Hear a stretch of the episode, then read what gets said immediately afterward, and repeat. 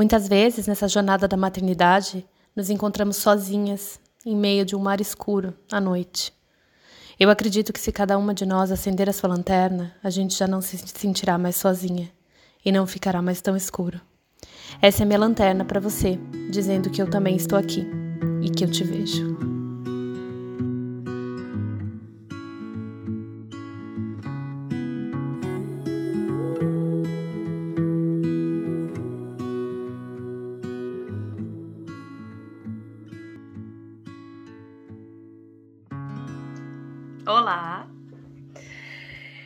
Hoje a gente vai falar um pouquinho o que, que é, afinal, essa educação respeitosa.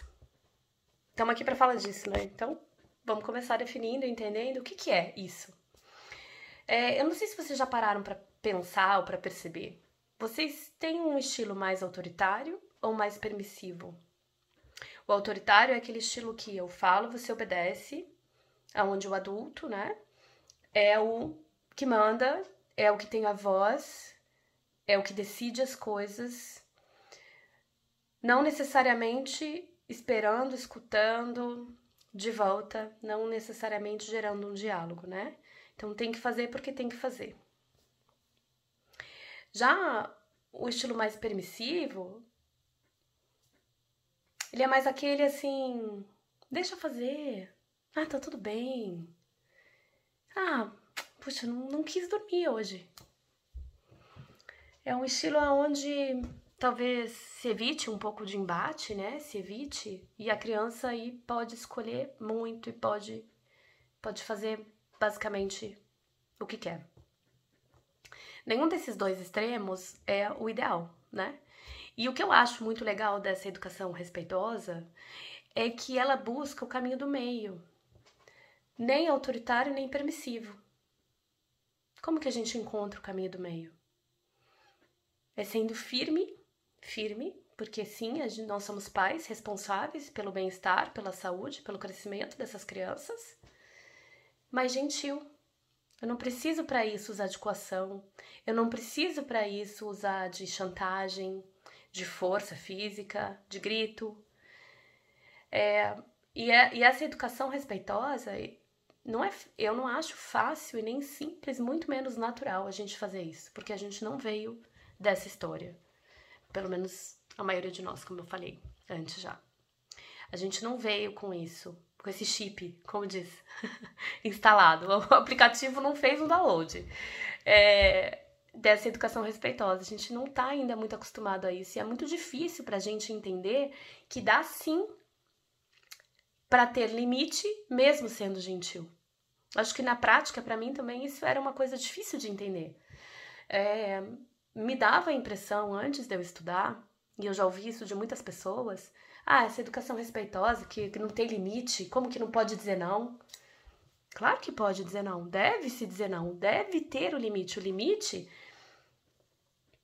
o limite, ele é essencial para a criança. Ele é essencial para o desenvolvimento saudável, ele é essencial para que a criança tenha segurança, ele é essencial para a criança ouse, para a criança tenha coragem de fazer as coisas que ela precisa fazer para desenvolver as habilidades que ela precisa.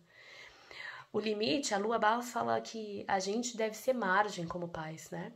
E eu gosto bastante dessa metáfora porque a margem do rio, ela limita o curso do rio mas ela não estrangula. Bom, às vezes em alguns lugares. mas assim, ela não, ela não ela não impede o rio de correr. Ela limita, ela acompanha, né, de forma gentil, tá ali com o rio que tá correndo.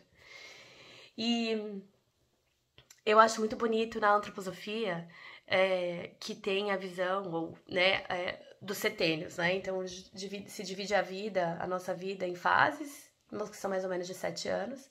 E o primeiro setênio, esse do 0 aos 7 anos, ele é a base para tudo. A base para tudo. Por quê? A criança está chegando nesse mundo, ela está se apropriando desse corpinho que ela recebeu. Igual no outro vídeo eu falei, né? A Ana Paula Cury falou esses dias que a criança aprende com o corpo inteiro e ela realmente ela aprende com o corpo inteiro, ela aprende testando os limites físicos ela aprende testando até onde ela pode ir, ela aprende caindo, ela aprende, ela aprende a andar, ela aprende a engatinhar, ela aprende a comer, ela aprende tudo nesse primeiro período de, do 0 aos 7 anos. E um, do 0 aos 7 anos, a criança também não tem filtro, então ela é como se fosse uma esponja, ela absorve tudo o que tem no meio, tudo de bom, tudo de ruim. Tudo ela aprende, e ela aprende muito pelo exemplo, ela observa a gente o tempo inteiro, mesmo quando você não percebe que está sendo observada.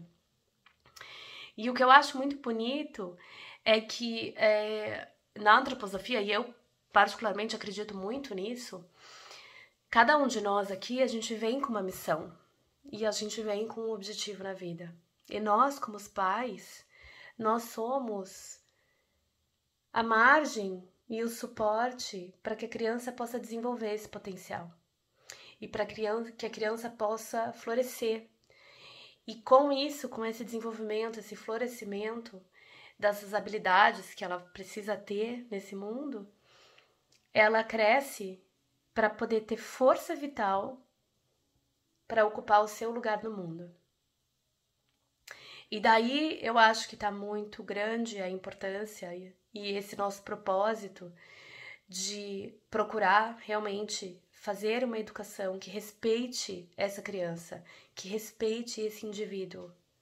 Não como uma extensão de mim, mas como o indivíduo que ela, que ela é, que tem o seu lugar no mundo, que precisa ocupar esse lugar, precisa crescer saudável e florescer para que ela ocupa e cumpra essa missão que ela veio, para qual ela veio aqui nesse mundo. Então, é, quando a gente pensa, né, tanto uma educação mais autoritária quanto uma educação mais permissiva, nenhuma delas respeita esse indivíduo. Porque re... colocar limite também é respeitar. Colocar limite também é amar, porque a gente está aqui como guia e a gente precisa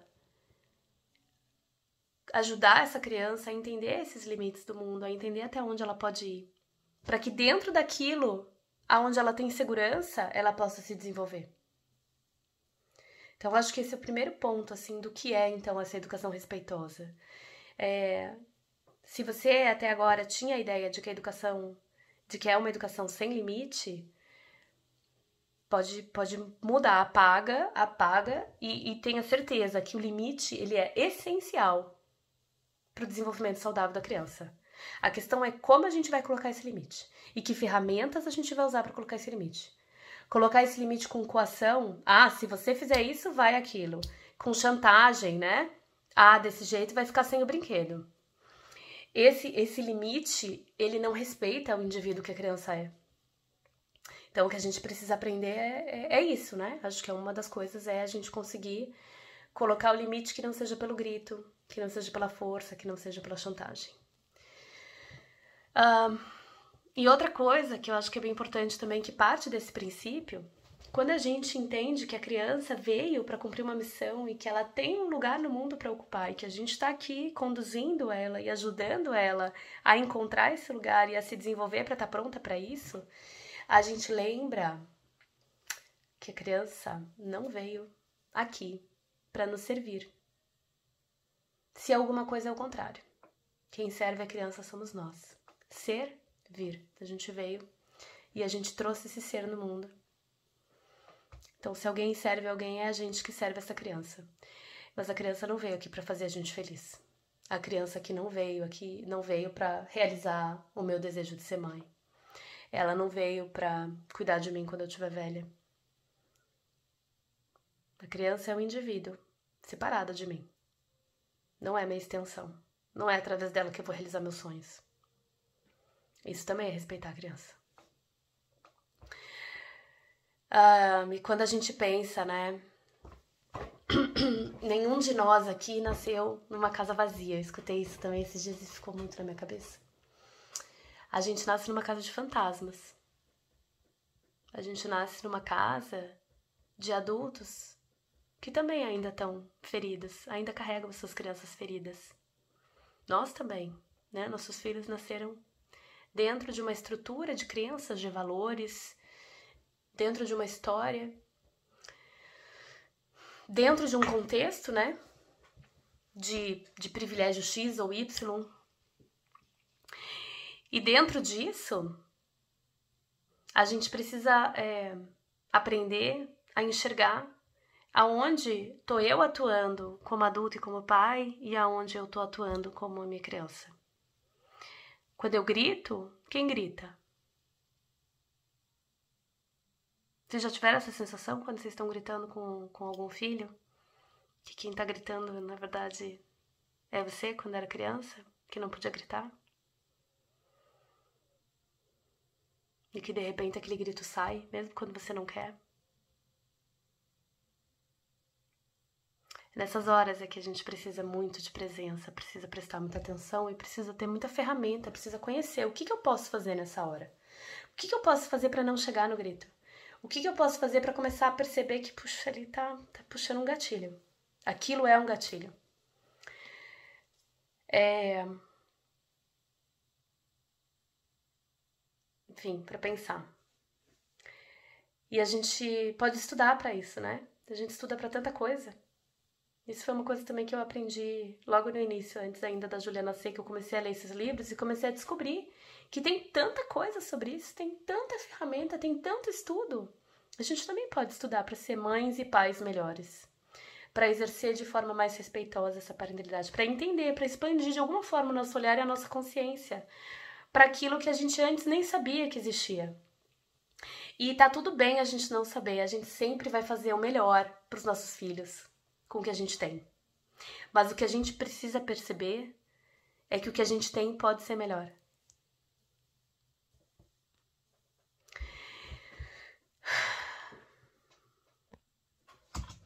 Um outro ponto que eu acho também importante a gente lembrar, lá dentro daquela história do primeiro setênio, que a criança absorve tudo e que nós somos o exemplo, nesse primeiro setênio a criança tem uma ligação com a mãe muito forte. E a mãe é uma referência para ela do mundo, né? a mãe e os cuidadores, os mais próximos. E a criança, ou o, como diz o filhote humano, é, a gente nasce. Na verdade, o nosso cérebro até hoje, né? Ele é aquele que nasceu para sobreviver na floresta. A gente evoluiu, a sociedade evoluiu, mas o nosso cérebro biologicamente não mudou tanto, não evoluiu tanto, né? E a gente tem, então, como bebês, uma capacidade muito grande de entender esse sutil desses cuidadores que estão à nossa volta. Por quê? Porque é essencial, o filhote humano não sobrevive sem os pais, sem os cuidadores, sem a mãe. Então é essencial que ele de alguma forma se conecte com esses pais, com esses cuidadores, para que ele sobreviva. E ele nasce com essa capacidade de perceber o, o sutil, a emoção, o conflito, ele percebe isso. E ele se adequa a isso da melhor forma que ele consegue, porque isso é importante para a sobrevivência dele. E aos poucos a criança vai crescendo, ela já não é mais um bebê, ela vira uma criança. E o que, que a gente começa a fazer? Sem ter consciência disso, claro, porque ninguém vai fazer isso de propósito nem com essa consciência. A gente, sem querer, começa a rotular essa criança. Quem lembra do que, que chamavam você quando vocês eram crianças? né? Então, tem vários tipos de rótulo. Tem rótulos que até têm a intenção de ser muito bons. Ah, ela é muito boazinha. Nossa, ela é quietinha, ótima. Sempre, sempre quietinha e vai em tudo. Dorme em qualquer lugar. Ou, ou não, é bagunceira. Ixi, nossa. Ai, grita, chora, chorona. Chorona demais. Chata. Não, chata. Ele, ixi, é briguento. Nossa senhora, qualquer coisa briga. Briguento. E a gente entra nessa, né? A gente ainda cai nessa cilada, mesmo sabendo de tudo.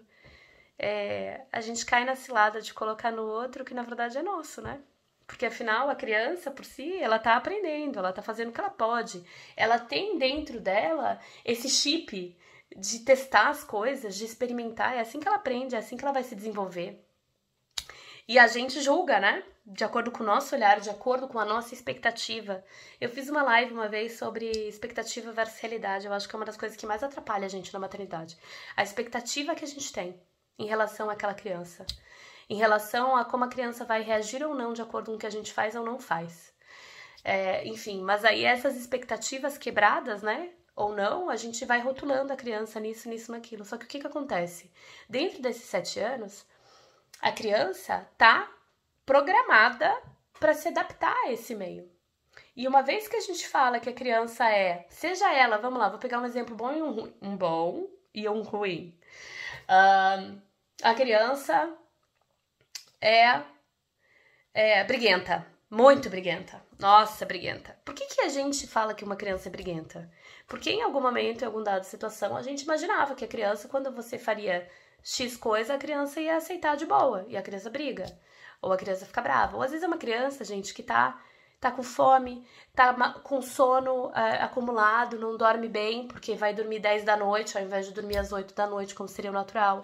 E aí a criança fica estressada, o cortisol aumenta no hormônio, isso tudo acontece, tá? Tem um livro que eu li, especialmente de, de dois doutores de sono, eles falam muito sobre isso. Círculo circadiano, como que os hormônios da criança se organizam, blá blá blá, igual a gente, quando fica com sono e cansado, a gente fica estressado, o corpo produz cortisol e a gente fica preparado para o ataque, a criança também.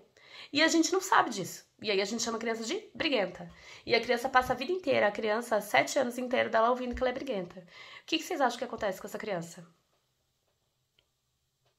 Acontece muito o que acontece com a gente também. Ela pega essa carapuça e fala: bom, se a minha mãe, que é, né, ela, lógico que ela não faz isso racionalmente, mas assim, se a minha mãe, que é a pessoa de referência, que é para quem eu olho para entender o mundo, fala que eu sou briguenta, eu, eu devo ser briguenta. E muitas vezes o que a gente gera é que a criança começa a se comportar como aquilo que a gente fica falando que ela é para se encaixar nesse modelo. A mesma coisa a criança boazinha. Ah, ela é muito uma gracinha, boazinha. A criança boazinha, gente, eu, eu acho particularmente que o boazinha é um dos, dos, dos mais perigosos. Porque a criança que, quando estiver adulta, provavelmente vai ser a mais. Ela vai ter a, maior probabilidade de sofrer assédios, porque ela é boazinha, né? Então, dentro do boazinha, a gente diz, ou está implícito, né? Que a criança aceita. Aceita o que acontece. Aceita o que falam para ela. Aceita o que precisa ser feito, né? Não importa se ela quer ou não. Ela é boazinha, ela aceita. Então, esse tipo de coisa eu acho que a educação respeitosa começa a fazer a gente pensar a respeito. O quanto que, por uma questão, uma forma como eu vejo o mundo, uma forma como eu vejo como a criança está reagindo, é, é justo, é certo, é correto eu julgar e rotular. É a minha visão. A minha visão do meu ponto de vista pequeno, nem sou, nem sou a criança. Não tô conseguindo enxergar da perspectiva dela, não tô conseguindo olhar o que, que ela tá sentindo. E aí eu coloco um, um rótulo ali que me satisfaz, entre aspas, né? Me satisfaz, porque daí eu justifico o que está acontecendo, o comportamento dela. E nessa também, da gente colocar no outro, né, o que é nosso, que eu falei, muitas vezes a gente também começa, e isso na época eu escutei muito, porque eu conversava muito sobre com outras mães que também estavam tentando aplicar, né, essas ferramentas. E aí eu escutava, ah, esse negócio não funciona. Não, para mim não funciona. Não funciona comigo. Mas no fundo, o quanto que não funciona comigo, ou o quanto que eu não estou tão disposta a me mudar, ou a me olhar por inteiro e rever como eu ajo, rever o meu tom de voz, rever realmente o que eu tenho de gatilho é, para poder aplicar essas ferramentas, para poder exercer essa educação, ou o quanto que é simplesmente mais fácil, talvez, falar que, não, comigo não funciona. Isso daí. Hum, eu não sei, tá? tá? É, é a vida. É, é, é, cada um que tem que responder, não sou eu. Tô questionando só. Tô questionando porque eu passei por isso também. Enfim. E a questão é que quando a gente muda o nosso comportamento, e quando você começa, igual eu falei no outro vídeo, né? Quando a gente começa a perceber que, puxa, mudei uma coisinha, tô, tô aplicando, tô tentando, tô tentando, dá errado. Conseguir ter uma percepção um pouco diferente e entender que o meu gatilho é um pouco antes do que eu imaginava. Antes eu preciso já agir. E começa a fazer alguma coisa e começa a dar certo, aí parece que abre. Abre e você fala, nossa, entendi agora então. Então é realmente, é porque eu não estava fazendo direito, é porque eu não estava prestando atenção nisso, é porque eu não estava prestando atenção naquilo. E no fundo, depois a coisa começa a dar certo, começa a evoluir, começa a funcionar. É, então, o que eu queria pedir muito para vocês aqui, eu acho que é isso, né? Com esse relato aqui desses exemplos que eu trouxe, eu acho que é, é a gente vai falar sobre muitas ferramentas. Eu vou tentar trazer para vocês a teoria e a prática, levando em consideração essas dificuldades que eu mesma tive na aplicação e na prática, com o intuito de mostrar para vocês que às vezes é um pequeno detalhe que você precisa mudar, uma pequena coisinha que você precisa prestar atenção para que aquela para que aquela ferramenta funcione. É quase que um pedido assim, não desista, não desista. A gente vai começar a cantar. E olha o impacto que esse canto pode ter. Pensa no impacto que pode ter. É, é isso, é isso que eu queria pedir para vocês. Lembrem então, é, esses dias também eu escutei num curso. às vezes eu não falo o nome das pessoas e o curso, porque às vezes eu não lembro, gente, quem falou, tá? Mas esse eu lembro. A Eliana Rigol falou num curso que a gente. Às vezes você dá um passinho para trás e a vista já é outra. E eu percebo muito isso com essa prática, né? Você vai praticando, praticando, tentando, tentando, e de repente você dá um passinho, você fala: Nossa, ah, entendi. Então é isso que a gente vai buscar. É... Se vocês tiverem dúvida, se vocês quiserem falar qualquer coisa comigo, eu tô super à disposição. Eu quero muito, muito ter esse diálogo. Eu queria, inclusive, que a gente estivesse fazendo lives ao invés de ser vídeo gravado. Mas eu fiquei com receio porque eu quis ter esse compromisso de todo dia um vídeo e com live fiquei com medo de alguma coisa acontece, criança fica doente, eu fico doente, dá aquela confusão e eu não ia conseguir cumprir o combinado. Mas entre em contato comigo, o Instagram é anaflamarques, com Z. Uh, acho que basicamente pelo Instagram. e aí a gente vai trocando, tá bom? Até o próximo.